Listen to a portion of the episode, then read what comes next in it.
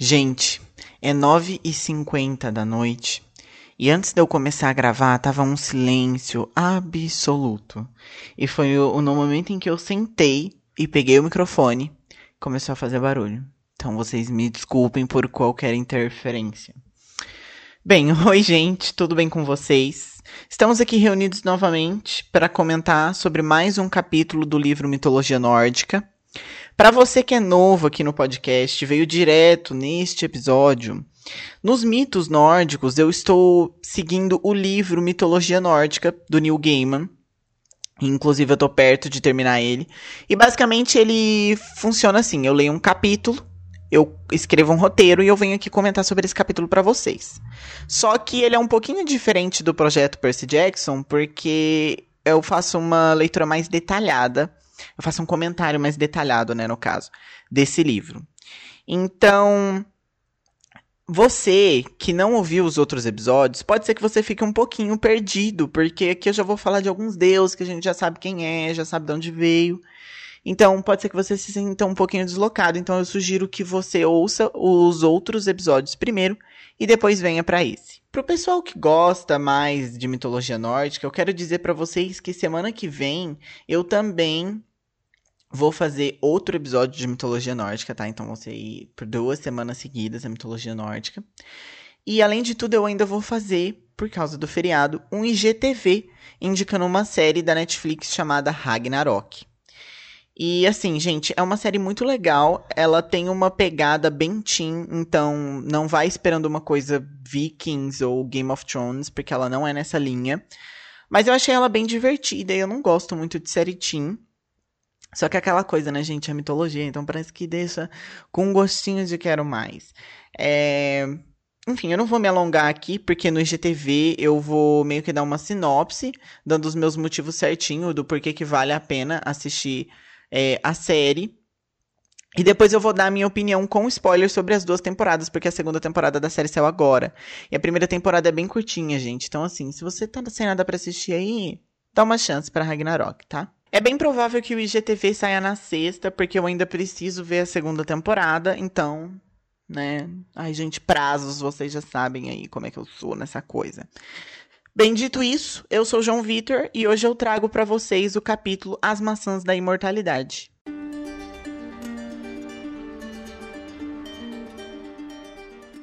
Esse capítulo ele é muito interessante porque ele revela um fato pra gente, de que os deuses envelhecem na mitologia nórdica. Bem, basicamente ele começa com três deuses em uma expedição perto de Jotunheim, que é o mundo dos gigantes. A gente tem aqui Thor, Loki e Hoenir como os personagens principais desse conto, pelo menos no início. E o Thor e o Loki eu já falei aqui para vocês, né, várias vezes, mas esse Hoenir, gente, tem um BOzinho, uma coisinha. Bem, o Neil Gaiman ele faz um apontamento que pode passar despercebido enquanto a gente está lendo, mas ele diz, agora vou parafrasear, né, que o Hoenir era um deus velho, responsável por dar aos humanos o dom da razão. E se vocês se lembram, no episódio sobre como surgiu o mundo na mitologia nórdica, eu falei para vocês sobre os três primeiros deuses, que era Odin, Vili e Ve. E cada um deles foi responsável por dar algo aos humanos. E o Vili foi o responsável por dar para os humanos o dom da razão. Então, o Hoenir, gente, é um outro nome de Vili, que é irmão de Odin.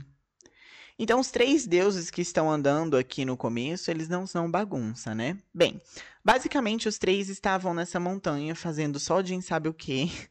E eles estavam começando a ficar com fome porque estava difícil de encontrar comida. Foi então que eles ouviram um mugido e eles já se entreolharam bem famintos, pois, né, mugido, vaca, boi.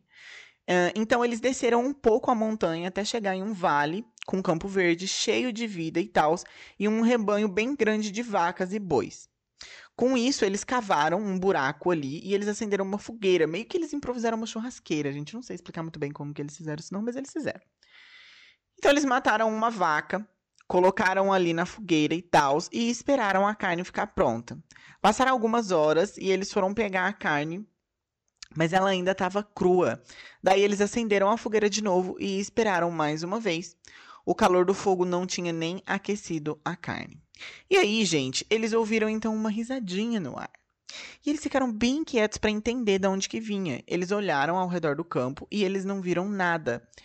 E a risada agora já tinha virado um deboche, né, gente? Já tava ali fazendo uma piada deles.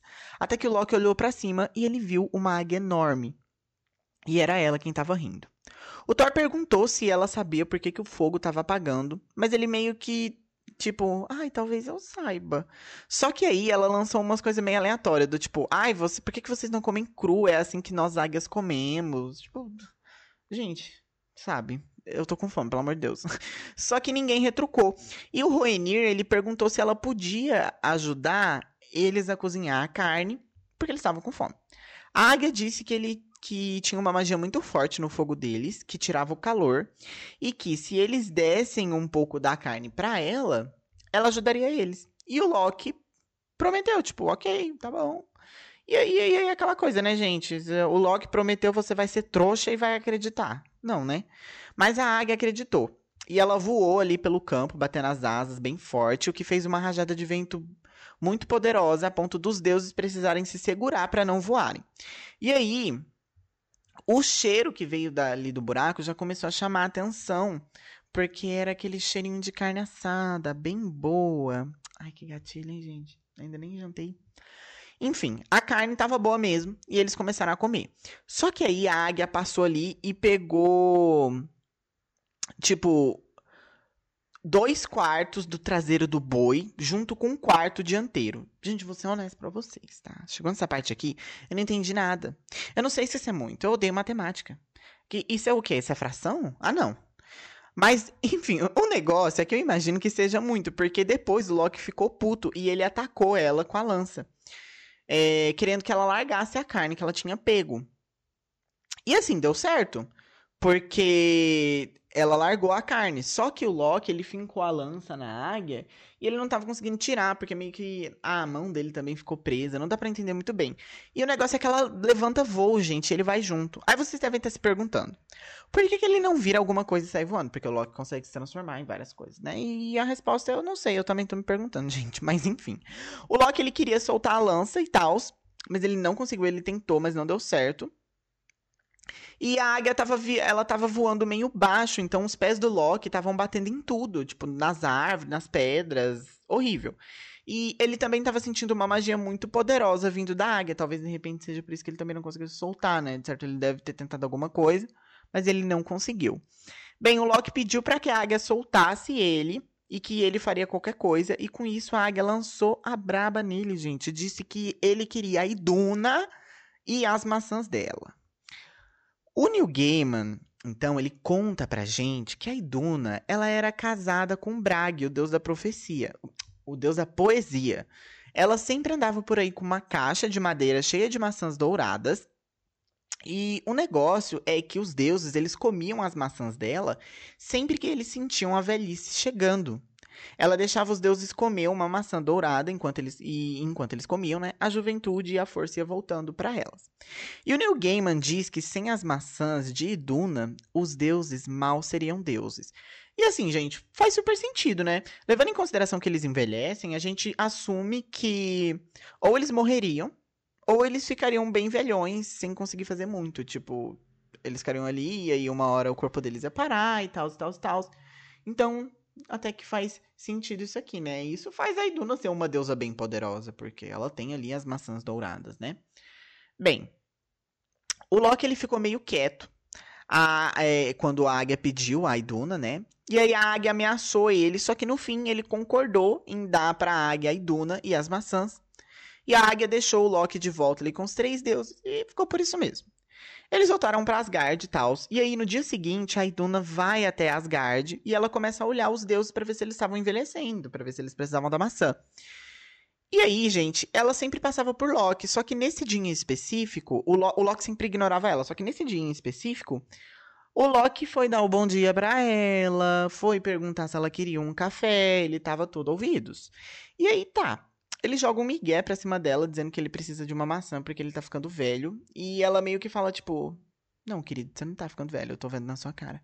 Só que aí ele diz que ele esconde muito bem, que a idade já chegou e que ele tá até com dor nas costas, e pipipipopopó. E com isso ela dá uma maçã para ele. E ele come e tal. Mas ele joga um shade nela, minha gente. Na maçã dela. Ele pega e fala, tipo, putz, que maçã ruim, tá louco? Não, mentira, ele, ele não fala isso. Ele diz que ele achava que ela tinha maçãs melhores. E ela fica. Essas são as maçãs dos deuses, querido. Como assim, maçãs melhores, né? Mas o Loki, ele é espertinho. E ele diz que ele estava andando na floresta e lá ele encontrou uma maçã, ele encontrou uma macieira, né, com maçãs melhores que a dela, mais perfumadas e mais saborosas, e que ele achava que elas também eram maçãs da imortalidade. E aí Duna, nas palavras do livro, ela ficou perplexa e preocupada. Eu ficaria com nojo também, né, gente? Deixaria o Loki envelhecer. Mas, continuando. A Iduna diz que aquela ali são as únicas maçãs do tipo que existem. E que o Loki. E o Loki diz, tipo, nada a ver. E daí ela decide ir com os próprios olhos. Ela quer ver com os próprios olhos essas maçãs que o Loki tá tanto falando. Mas o Loki. Como eu falei para vocês, gente, olha só. Que ele é sagaz. Ele diz do tipo assim, tá, mas nós vamos chegar lá e como que a gente vai saber qual que é melhor? Só que daí ela pega e diz: Não, eu vou levar as minhas maçãs, né? Eu levo aqui a caixa de maçãs e aí a gente faz a comparação. E aí, gente, é isso mesmo. Enquanto a gente tá indo, Loki já tá voltando, que ele já pensou em tudo. Só que aí, eles vão pra floresta. Eu percebi que eu falo muito só que aí, né? E eu falo muito gente também. Isso incomoda? Ah, espero que não. Eles vão pra floresta e tal, e eles não encontram nada. E aí Dono começa a achar que é Miguel.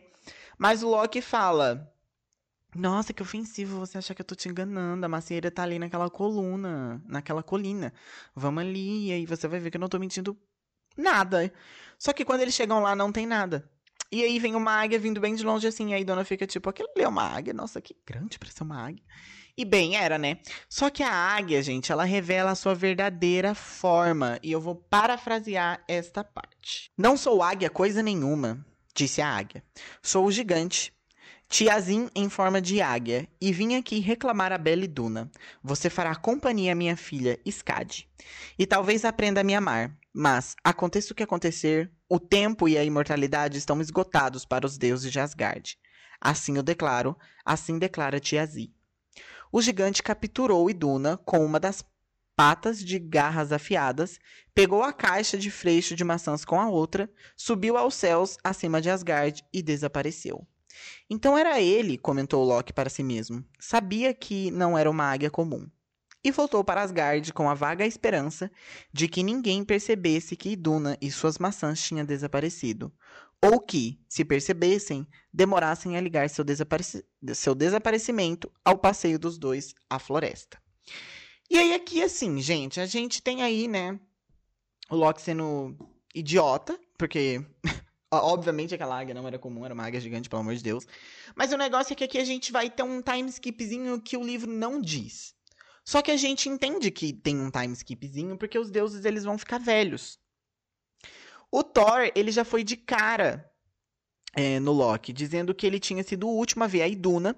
E o Loki até tentou jogar um migué, só que ele era o único que não tinha ficado velho. Então é por isso que eu falo que, que deu um time skip, entendeu? Porque os outros deuses, eles ficaram velhos. E levando em consideração que a Iduna não tinha dado nenhuma maçã para eles no dia que ela apareceu lá, então é porque eles não estavam velhos, né? É, gente, aqui é uma coisa se assai, assim. O que o mito não conta, eu descubro, né? Bem, ele ainda tentou dizer que tinha sorte, porque ele era um velho bonito, digamos assim, e que a velhice fazia bem para ele, mas não deu certo. A barba do Thor já tava branca, a Freya mandou o Thor bater nele, e a Freya também já tava velha, com cabelo grisalho e rugas no rosto. Ela ainda estava bela, mas era uma beleza mais envelhecida. A Freya diz então que ele sabe onde a Iduna e as maçãs estão, só que na hora que o Thor vai bater nele, o Odin pede para ele não bater, e o Odin também tá bem velho aqui, tá? A voz dele tá bem envelhecida e ele tá usando um cajado para se apoiar, inclusive. O Loki, então, acha que o pai de todos tava do lado dele. Mas ele não tava. Porque o Odin meio que disse para não bater nele porque precisa dele inteiro pra tortura. É, o Loki ficou com medo, né? Claro. E daí ele começou é, a falar uma coisa tipo: e se por acaso eu conseguisse descobrir, eu conhecesse alguém que sabe onde ela tá. E eu trouxesse ela de volta aqui para vocês. E aí o Odin meio que tipo, O meu querido, essa é a única chance de você continuar vivo. E daí, ok, né? Tiraram as amarras do Loki, porque ele já tava até sendo amarrado para ser torturado. E ele pediu a capa de penas da Freya e meio que. E ela, relutante, foi buscar, beleza? E antes dele ir, o Thor ameaçou ele, dizendo que se ele tentasse sumir, ele iria atrás dele com o martelo. O Loki também pediu para que eles fizessem uma pilha enorme de lascas de madeira bem finas e eles teriam que colocar essa pilha ao lado do muro de Asgard. Ele colocou a capa, virou o falcão e foi e foi para a terra dos gigantes de gelo. O Loki então chegou até a fortaleza do Tiazi e lá ele viu o gigante indo pro mar. Acho que ele foi pescar uma coisa, ele tava de barco e tal, os vibes. E aí o Loki aproveitou a oportunidade, ainda em forma de águia, né? E ele foi procurar em todas as janelas da fortaleza do gigante. Até que no quarto mais distante, em uma janela com grades, ele encontrou a Iduna, que estava chorando horrores. Ele foi até lá e disse que tinha ido resgatar ela, só que ela meio que tava tipo. Ai, sai daqui, seu porco, você é a razão dos meus problemas, sabe? Mas o Loki, ele disse que antes ele poderia ser, mas que hoje ele tava ali para salvar ela. Ele perguntou se as maçãs estavam com ela e ela respondeu que por ela ser uma deusa, onde quer que ela fosse as maçãs estariam, e ela mostrou para ele uma caixa com as maçãs. E nesse momento Loki transformou ela em uma avelã e levou a cesta a e tipo, e levou a cesta ainda em forma de águia meio que pelas garras, sabe? Igual o Tiazi fez. O negócio é que o Tiazi, gente, eu sei que parece que eu tô falando esse nome errado, mas eu realmente não tô. Esse aqui eu sei que eu não tô, é Tiazi mesmo, com Z. T H I A Z I. Bem, o Tiazi, ele não teve um dia de pesca muito bom, por isso que ele voltou mais cedo. E ele foi até o quarto da Iduna para provocar ela, dizer que, que, tipo, sem ela os deuses iriam ficar velhos, etc, etc. Só que quando ele chegou lá, não tinha nada. Ele viu que, não tá, que ela não estava mais lá, mas ele também encontrou a pena de um falcão e na hora ele já sabia quem era. Com isso, ele virou uma, ele virou a águia, né, grande e poderosa, e ele foi em direção a Asgard. Quando ele encontrou o Loki, eles já estavam pertíssimos de Asgard. Os deuses ouviram o bater de asas e o grito de Tiazi, porque, tipo assim, gente, como ele era uma águia muito grande, eu imagino que o, o, bater de asas dele fazia barulho. E, além de tudo, o mito ainda diz que ele começou a gritar. Então, assim, não tava nada silencioso. E assim que o Loki passou pelos portões de Asgard e entrou no castelo, é, ainda em forma de pássaro, né? Os deuses acenderam as lascas de madeira e o Tiazi voou direto para as chamas e com isso ele perdeu as penas e ele caiu bem ferido, assim, tipo, praticamente morto. E o martelo do Thor terminou o trabalho. Os deuses, eles comeram as, ma a, as maçãs de Duna.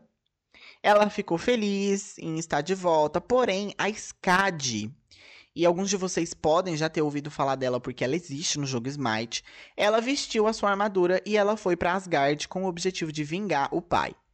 Mas os deuses sentaram para negociar a vida do pai dela. Então, tipo, não teve uma batalha. E foi concluído que ela seria recompensada pela morte dele de três formas. Primeiro, a Skadi poderia escolher qualquer um deles para ser seu marido e assumir o lugar do pai morto. Quando o, o, mito diz assumir o lugar do pai morto, gente, eu acho que, que isso aqui, infelizmente, está relacionado com, com terras e o castelo, como se ela não pudesse assumir, sabe? O porquê que ela não pode assumir, eu não tenho ideia. Mas, vamos relevar essa parte. Tá, e aí, todos os deuses é, imaginavam que ela iria escolher o Baldur. O Baldur, porque o Baldur, gente, na mitologia nórdica, ele é um deus muito, muito lindo, tá bom? E ele também é muito adorado por todos. E quando eu digo todos, eu não tô falando, tipo, todos. Só pessoas. Eu tô falando de tudo. Tudo que existe no mundo adora ele. Tá? A gente vai falar mais sobre isso. Existe uma exceçãozinha aí. Mas a gente vai falar sobre isso no episódio específico sobre o Balder, tá? Que inclusive tá chegando aí. Bem, segundo, os deuses deveriam fazer ela rir de novo, porque ela não ria desde que o pai dela tinha morrido. E por último, eles fariam com que o pai dela jamais fosse esquecido. O negócio é que para ela escolher o marido, ela não poderia olhar diretamente nos olhos, então todos os deuses ficaram atrás de uma cortina mostrando só os pés, e ela escolheu o deus com o pé mais bonito. Sim, gente, ela era podólatra. Brincadeira, nada a ver, né? Só que os pés que ela escolheu não eram do Balder. E ela já tava jogando umas piscadelas pro Balder, gente. Ela já tava fazendo um charminho pra ele. Só que infelizmente ela escolheu o pé errado. E ela escolheu o pé do Nijord, que é o deus das carruagens. Ele é o pai do Frey e da Freya. Eles se casaram ali mesmo, só que ela ainda estava triste. O Thor disse que o Loki tinha que fazer isso, porque tudo que aconteceu ali era culpa dele, né, no fim das contas.